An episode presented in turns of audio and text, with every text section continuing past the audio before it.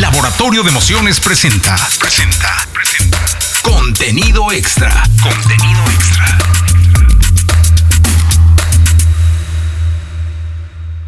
Bueno, estamos en esta ocasión aquí en, contenido extra, en donde nos hemos eh, procurado tener a, los grandes personajes que quizá no estando en escena son los, los provocadores de todo lo que mueve en entretenimiento a México. Y tengo a uno de ellos eh, eh, hoy aquí.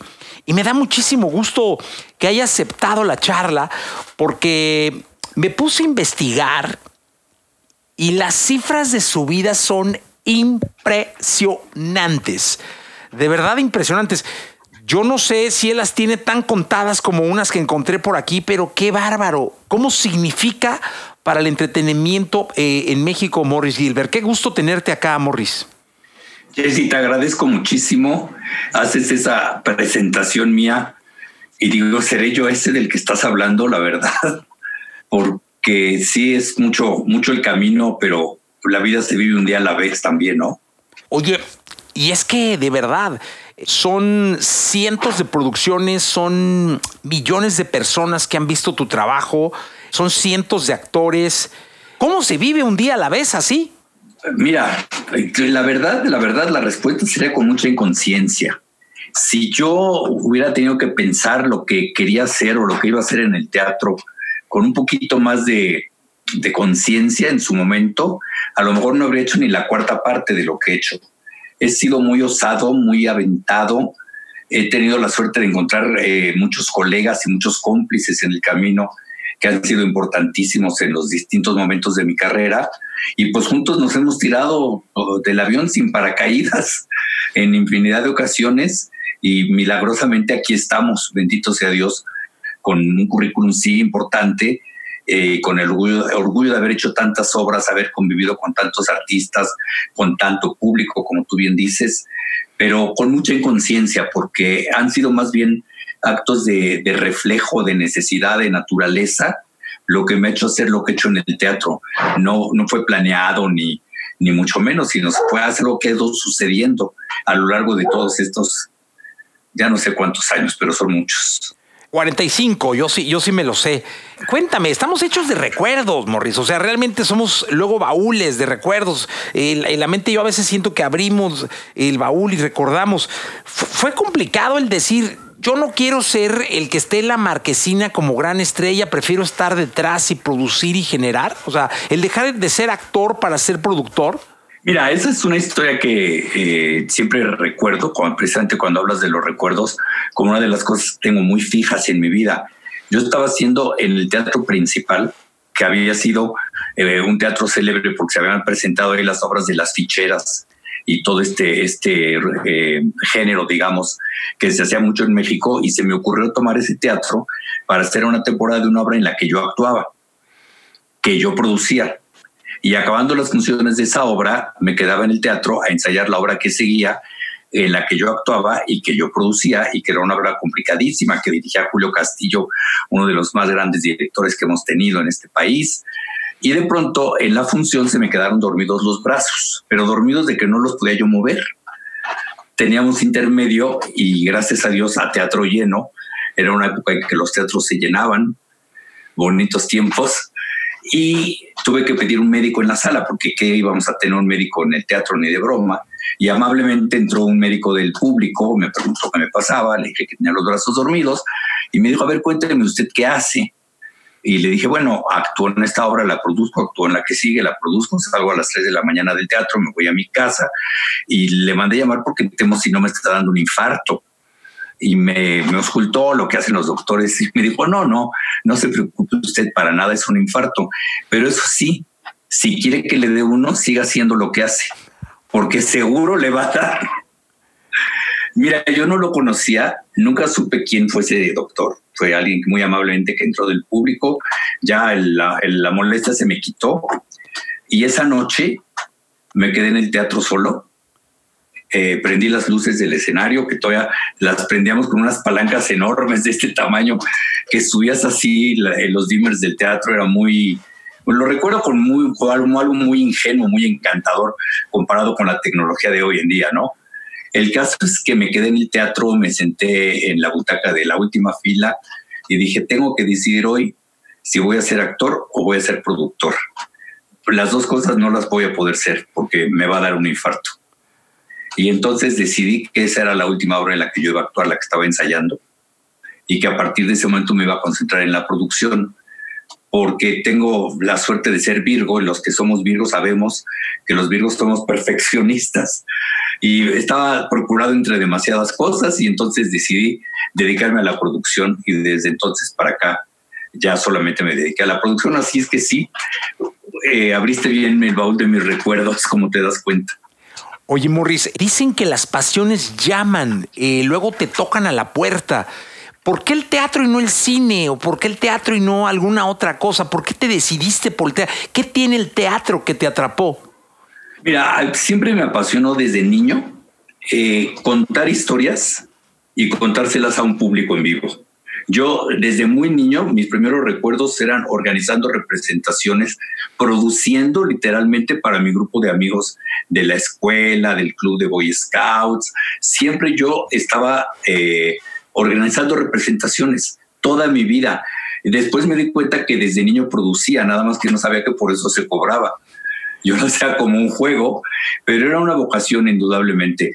Eh, nada más apasionante para mí que poner de este lado a unos señores que cuentan una historia y de este lado a otros señores que oyen esa historia y hacer este juego que se llama teatro, que a final de cuentas es un gran juego. ¿Cuál ha sido tu gran obra? Ay, no, esas preguntas no me las puedes hacer. Eh, imagínate, no sé cuántas obras tengo en mi currículum, pero por ahí de 120 yo creo. Entonces, yo digo que siempre mi gran obra es la que estoy haciendo, siempre.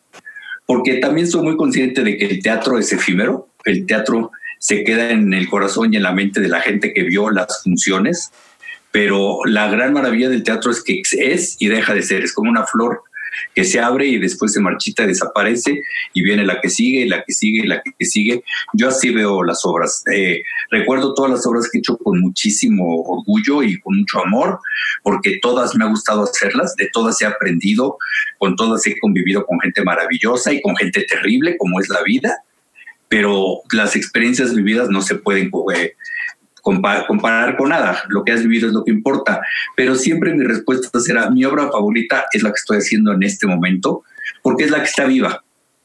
Entonces es la que importa. Las demás viven en el recuerdo y viven fantásticamente.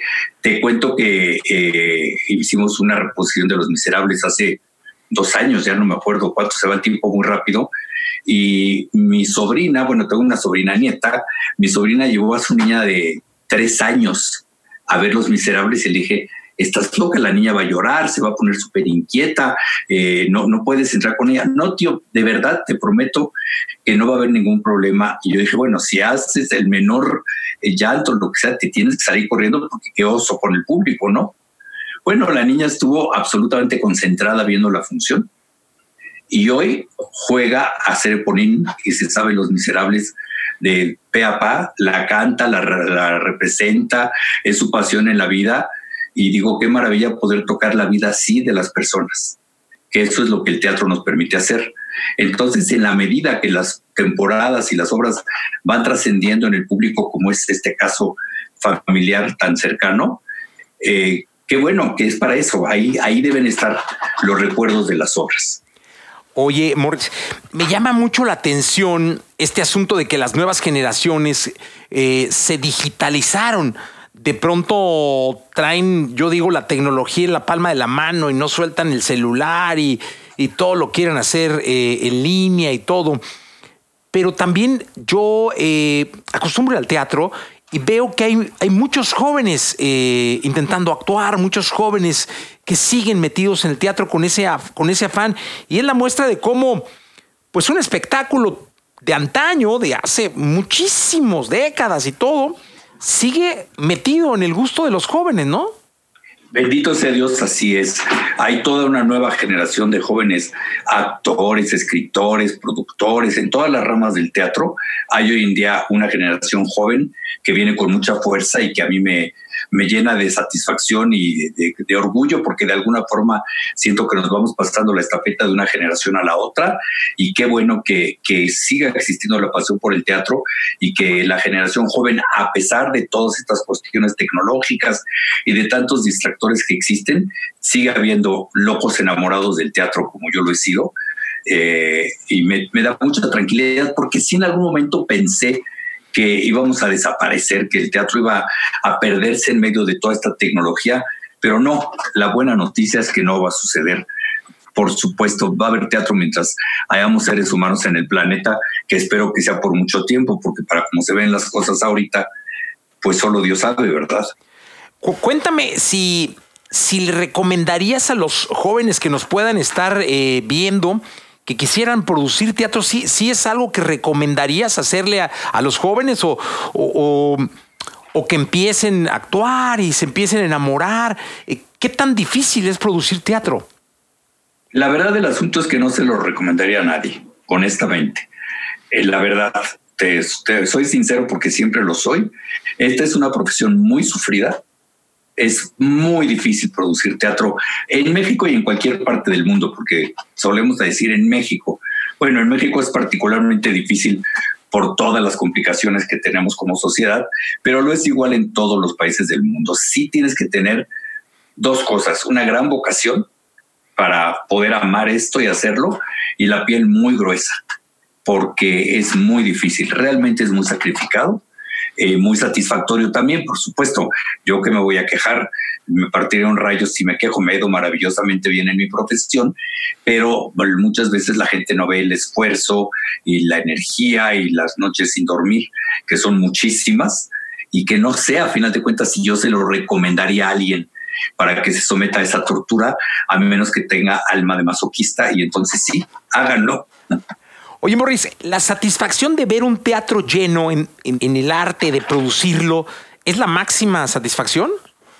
es la máxima satisfacción, pero debo aclararte una cosa. Un teatro lleno, la gente pensará normalmente, pues el productor está pensando en el dinero. Si el teatro está lleno, pues vendió muchos boletos y va a ganar mucho dinero. No es así el teatro, el, dinero en el teatro es una consecuencia porque vivimos en un sistema capitalista y hay que generar dinero porque así funciona nuestro sistema. Pero la satisfacción para un artista teatral de tener un teatro lleno y de ver que suceda la magia del teatro, eh, eso no tiene precio. Eso no se puede pagar con nada en la vida. Eh, curiosamente, la última semana que estuvimos dando funciones, que fue la del 15 de marzo, eh, nosotros recién estrenamos una versión de Mentiras que se llama Mentidrax, que ha sido impresionantemente exitosa. E irónicamente, el último miércoles, de, o sea, el segundo miércoles de marzo, hicimos la última función con el teatro lleno a reventar, no había literalmente una butaca vacía. Y la emoción que se construyó esa noche y toda la magia que sucedió esa noche, yo sabía que íbamos a cerrar y que quién sabe cuánto tiempo nos iba a, a regresar. Entonces como que atesoré cada segundo de esa función y es lo que ahorita, esa emoción y esa energía que se generó ahí ese día, es lo que ahorita me mantiene nunca imaginamos esto que nos está pasando, ¿no? O sea, realmente estaba leyendo una nota tuya de, de Milenio de enero donde era una nota para festejar tus 45 años, una nota muy bonita que te sacaron en el periódico, un trabajo muy bien hecho del periodista que lo hizo, no recuerdo su nombre. Y ahí no imaginabas que iba a llegar esto, que iba a parar de esta forma y que íbamos a estar con la incertidumbre que estamos ahora, ¿no? No, hombre, yo estaba de verdad, había decidido agasajarme muchísimo este año, lo digo sin ningún pudor, porque cuando, cuando cumples 45 años de carrera, una vez en la vida, nadie va a cumplir 90 años de carrera. Pues, o sea, esto pasa una vez en la vida y dije, ok, me voy a dar el lujo de, de apapacharme mucho, me río muchísimo porque dentro de la parte frívola que tengo como teatrero, me hice un saco hermosísimo que iba yo a usar en todas las celebraciones de este año. Dije, voy a salir como retrato en todas las celebraciones, de velaciones, todo lo que es este año. Este es el saco de mis 45 años. Ya está guardado, muy colgadito, porque obviamente, pues era una frivolidad, obviamente, que ya no, pues por, no, por lo menos no hasta ahora lo he podido desquitar. Si podemos regresar todavía durante este año, pues me verán con el saco diario, yo creo. Pero bueno, es, es una frivolidad, ciertamente. Nunca pensé que nos iba a pasar esto, nadie lo pensó y que iba a festejar mis 45 años de productor con los teatros cerrados, ni en la peor de mis pesadillas pude ver eso. Cuéntame una cosa, los musicales llegaron a tu vida y se quedaron como que un una relación muy es que era es como un matrimonio de, de, Morris con los con los grandes musicales acá en México, ¿no? Mira, yo desde niño tenía eh, un enorme amor por los musicales y también un gran respeto, porque sabe que es un género complicadísimo y yo no quería hacer un musical mal hecho o hecho a medias. Lo quería hacer en grande con todas las de la ley o no hacerlo. Por eso es que me llevó muchos años llegar a ser mi primer musical, que pocas gentes lo saben, pero mi primera producción de un gran musical fue Que Plantón, que es una obra que hizo época y que se quedó como un referente para, para siempre jamás. Eh, y fue el primer gran musical que yo pude producir. Y ojo, Siempre cuando digo yo pude producir, me refiero a mí y al equipo con el que trabajé, eh, tanto los autores como la gente creativa que trabajó conmigo en aquel entonces, que hicimos un trabajo brillantísimo. No, no, no digo que lo hice yo solo, vamos, reconozco el mérito de toda la gente con la que he colaborado. Hicimos época con qué plantón, indudablemente, y ese fue el primero, y después pues vendría una larga y enorme lista de musicales gracias a mi feliz relación con Ocesa, que es la valientísima empresa que se arrojó, que se aventó a hacer esto. Eh, se requiere mucha, mucha valentía para hacerlo. Hemos podido hacer 24, 25 grandes títulos a lo largo de 23 años, si no me falla la cuenta, desde que me uní a OCESA. Y bueno, no puede haber un matrimonio más feliz que ese, por supuesto. Entonces, sí es, es una trayectoria muy importante a nivel de producción de musicales, no para México, en el mundo. Yo creo que es un récord. Y te digo una cosa, además a mí me parece que cuando traen estos, estas puestas en escena, es una manera de, darle cultura al país, porque mucha gente las ha visto en el YouTube o las ha leído o le han contado, pero el poder acercarnos a esto, eh, además en tu idioma, es maravilloso, es, es algo que, que como mexicanos hay que reconocer, Morris. Yo creo que sí, tienes toda la razón, es maravilloso y es mágico y hemos podido a lo largo de todos estos años crecer a un equipo de profesionales muy importante, que es una ciencia, el teatro musical es una ciencia, cada aspecto del teatro musical, cada departamento requiere de gente muy preparada, muy talentosa, muy avesada en el tema y gracias a Dios hemos podido desarrollar a todas estas gentes para esta generación y generaciones por venir. Lo que ha crecido eh, el pool de talento que tenemos en México para el teatro musical en este par de décadas es algo muy impresionante y bueno, sí nos han visto millones de personas, hay muchas más que no nos han visto desafortunadamente, pero bueno, siempre los esperamos con los teatros abiertos, es, es mi lema. ¿Qué hace Morris Gilbert ahorita? Ay, Dios mío, pues mira, no sé qué hago, pero se me va el día sin sentir. Eh, tengo reuniones por Zoom con mis colaboradores constantemente. Eh, estamos hablando de alternativas, buscando formas para, para sobrevivir. Desde luego no esperábamos que durara esto todo lo que ha durado, más lo que nos falta. Eh, al mismo tiempo estamos desarrollando cuatro proyectos nuevos porque optamos por ser eh, optimistas. En la peor de las circunstancias, mantener el optimismo y mantener el ánimo, porque si nos dejamos caer, luego nadie nos va a poder levantar. Entonces, nosotros estamos desarrollando proyectos, además de sostener los, las obras que teníamos en cartelera antes del cierre, de modo que cuando nos toque regresar, vamos a regresar con toda la fuerza y con todas las ganas del mundo. No, no, no hemos perdido el tiempo, por decirlo de alguna manera, lo estamos utilizando de otra manera pero estamos trabajando, estamos desarrollando proyectos. Ahora mismo estamos preparando el musical Ghost, La Sombra del Amor. Estamos en etapa de audiciones, en audiciones en línea, cosa que no habíamos hecho nunca en la vida, pero pues es hora de reinventarse. Eh, está muy emocionante eh, todo el proceso de, audiciones de Ghost. Se inscribieron más de mil personas para las audiciones, entonces ha sido estar revisando las audiciones de todo mundo, reuniones con el equipo creativo, con el equipo de producción y avanzar el proyecto. No, mi lema es que nunca hay que detenerse en esta vida, porque de verdad no puedes perder como la inercia que ya traes en la vida. Oye, eres muy selectivo a la hora de escoger a un actor a una actriz, de, poner una pieza en su lugar. ¿Eres estricto? ¿Eres, eres rígido? ¿Cómo es, Morris? Sí, en el sentido que el actor que elijamos tiene que llenar los requisitos del papel sin lugar a dudas, sin concesiones de ninguna especie. El criterio siempre es el artístico. La persona tiene que darnos el perfil, lo que estamos buscando exactamente o lo más aproximado posible, porque lo que le ofrecemos al público es calidad y la gente sabe que cuando viene a nuestras obras se va a encontrar ante todo calidad en todos los sentidos, tanto en el talento artístico, los, eh, los intérpretes que están en escena, como en la producción en general. Entonces, como ese es nuestro sello de garantía, pues lo cuidamos muchísimo para que sea válido, ¿no? A mí siempre me ha llamado la atención porque me encanta aprender y estar. ¿Qué, qué actor o actriz te ha enseñado algo?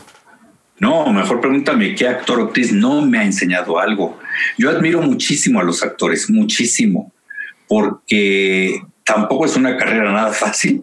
Si ser productor no es fácil, ser actor mucho menos. Y eh, subirte a un escenario y contar una historia y yo sé lo que pasa en la vida privada de cada uno de los actores, lógicamente, la más de las veces y saber que tal persona tiene tal problema familiar o tal situación, que muchas veces tenemos cosas muy difíciles en la vida y subir, llegar al escenario y dar tu función como debe de ser, es digno de admirarse. Me da risa porque muchas veces voy a, checar las obras de las funciones de mis obras y digo, voy a estar 10 minutos y cuando me doy cuenta ya se acabó la función, ya se fue el público, yo ahí sigo, porque me gusta mucho eh, lo que hacen los actores, los admiro mucho y sabes a quién admiro mucho, a los músicos. Para mí irme a meter al foso de la orquesta y ver las funciones cuando están tocando es una experiencia que no tiene precio, que realmente eh, pensar que hasta cobro por ese trabajo me da vergüenza, porque debería de pagar por el privilegio. E imagínate poder tocar un instrumento, algo que está hecho de, materias, de materiales, y hacerlo sonar y hacerlo sonar afinado además, y al mismo tiempo que los demás músicos, y crear esa cosa maravillosa y extraordinaria llamada música. Qué lindo. Oye, yo siempre como espectador, porque yo en el teatro sí, yo digo, yo solo soy espectador. Luego me da un poco de angustia pensar, digo, ¿qué pasa si el protagonista a media función o en el intermedio o entre una función y otra se enferma o se enferman dos al mismo tiempo. O sea, es tan lindo el teatro que hasta eso es muy emocionante porque yo digo, chica, pues a lo mejor tienen a otro o uno toma el otro el papel de alguien se sabe dos, dos o tres. Te estoy haciendo una pregunta de público. ¿Qué pasa ahí? Mira, depende del, del género. En los musicales, sobre todo los musicales de estilo Broadway, estamos muy cubiertos. Hay todo un andamiaje muy difícil de explicar, donde todos los personajes principales son cubiertos por alguien que está en el ensamble normalmente. Entonces, y pues llega a pasar muchísimas veces que un actor a media función se siente mal, pueden pasar millones de cosas, se lastima, estamos listos para que ese actor sea sustituido a veces en tres minutos. Eh, de hecho, hay ocasiones en que cambiamos al, personaje, al actor que está representando un personaje a media función y a veces el público ni siquiera se da cuenta que cambiamos al actor, sino hasta que lo explicamos en el intermedio. Pero sí está muy armado para estar siempre cubiertos. Además de todos los actores que ves en el escenario, tenemos actores fuera que les llamamos actores comodín, que están preparados para hacer todas las partes y que pueden entrar en cualquier momento. Y ese actor comodín en un musical grande puede tener 18 cambios de vestuario preparados para él, por si le toca entrar a hacer tal personaje o tal otro o tal otro. Está muy, muy, muy, muy, muy cubierto. Eh, en realidad, es muy poquitas veces en mi carrera que hemos tenido que suspender una función por el problema de algún actor, porque siempre lo tenemos muy previsto para que no suceda.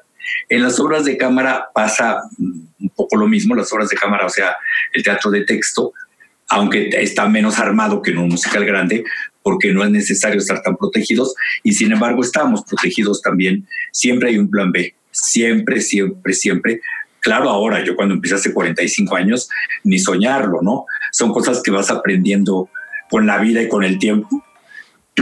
Para, para, saber cómo ir toreando esos toros cuando se presentan. Literalmente así decimos en el teatro. Un toro, cuando un actor entra a cubrir a otro, decimos se aventó un toro, porque es salir a torear, ¿no? ¿Y alguna anécdota que recuerdes de algún toro que te hubiera angustiado de más? Ay, Dios mío. Sí, mira, cuando íbamos a estrenar Mary Poppins, eh, estábamos en previos y eh, bajé a la sala, mi oficina en ese entonces estaba arriba del, escenario, en el teatro, y platiqué con Bianca Marroquín, que era nuestra Mary Poppins, y con el director musical, intercambiamos un par de frases y me subí a mi oficina, y cuando entré a la oficina me estaba sonando el teléfono y me decían, le habla el director musical. Ya qué raro, lo acabo de ver ahí abajo hace dos minutos, ¿no? ¿Qué pasó, David? Era un inglés. Y me dice, te quiero decir que Bianca no puede dar función. ¿Cómo? ¿Qué? Sí, es que no tiene voz, se quedó sin voz.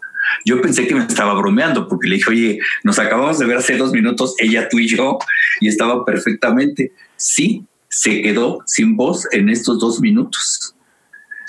Y resulta que lo que le pasó a Bianca, que ya ya me había pasado algún par de ocasiones anteriores con algunos actores y me di cuenta rápidamente que tuvo un ataque de reflujo. Y el reflujo te quema las cuerdas vocales. Literalmente es ácido que te sube en un segundo y te quema las cuerdas vocales. Y dije, inmediatamente me di cuenta de lo que estaba tratando e inmediatamente mandé a Bianca con gente de mi equipo que fueran a, a ver al otorrino, que no es más que confirmarnos lo que ya me temía y no teníamos actriz porque estábamos en previos, o sea, estábamos literalmente, no habíamos ni estrenado la obra, estábamos en los últimos ensayos y nos quedamos sin protagonista. Y esa noche teníamos un previo que tuvimos que suspender porque no había manera humanamente. Y después el domingo, que yo creo que debe haber sido al día siguiente, era lo que llamamos el estreno para amigos y familiares, que siempre lo hacemos en domingo a las seis de la tarde y tuvo que entrar la actriz suplente que apenas si se había ensayado el papel y nos quedamos prácticamente toda la noche ensayando con ella en el teatro para que pudiera interpretar a Mary Poppins al día siguiente. Así o más angustiante, ¿cómo lo quieres? No, hombre, no, bueno, eso es estrés al, al máximo nivel, como me imagino que debes haber tenido mucho. ¿Qué, ¿Cuáles serían los tres consejos que le darías a alguien que se quiere dedicar al teatro?